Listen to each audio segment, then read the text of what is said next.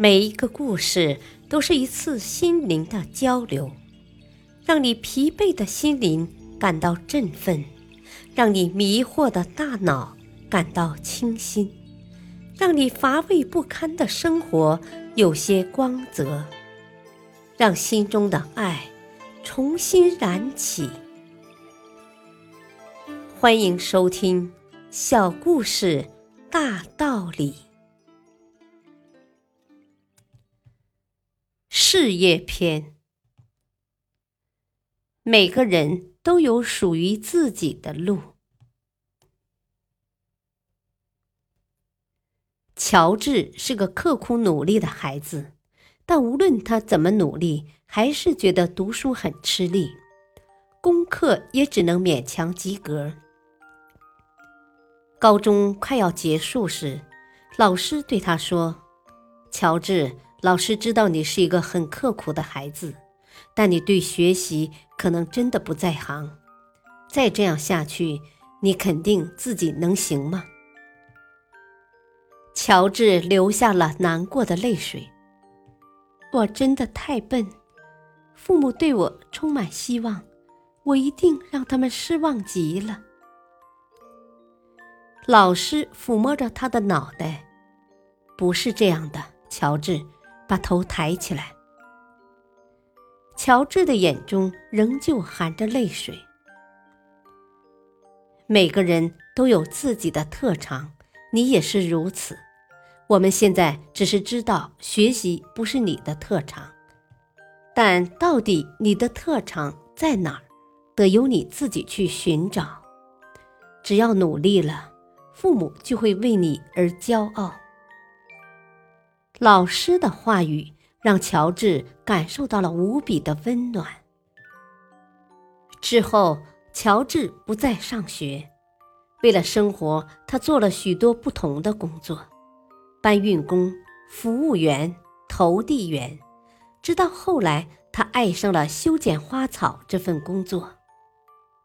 乔治的园艺技术很精湛。园圃经过他的巧手修剪，常常能得到许多赞誉，他也因此得到了“绿拇指”的称号。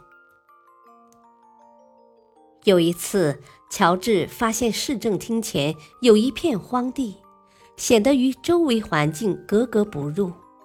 他将它变为美丽花园的念头闪过了乔治的脑海，他马上找到议员，提出了自己的想法。可是我们没有这笔钱，议员很无奈。不用钱，只要交给我就行。乔治真诚地说。议员几乎不敢相信会有这样的便宜事，他立刻帮乔治完成了各种审批手续。乔治立刻动起手来，他将几株洋槐树苗栽在空地正中。接着，精心地将朋友送给他的各式花卉种在树苗的周围。乔治的行动得到了人们的赞许，大家都来主动帮忙。他们或是除草，或是种花，或是提供树苗。不久以后，市政厅前便出现了一片美丽的花园，路人都忍不住停下脚步。欣赏那如烟的鲜花和茵茵的绿地，孩子们更是在期间嬉闹追逐，不愿离去。乔治因此成了城里的名人，大家都向他竖起了大拇指。现在学不会解析几何的乔治，已经是一位著名的园艺家了。大道理，在马路上骑自行车，你完全可以骑出一条直线；可如果是在一根铁轨上，恐怕你骑不了几步就会跌下来。为什么？两个原因：一，你不是开火车；二，你选错了道路。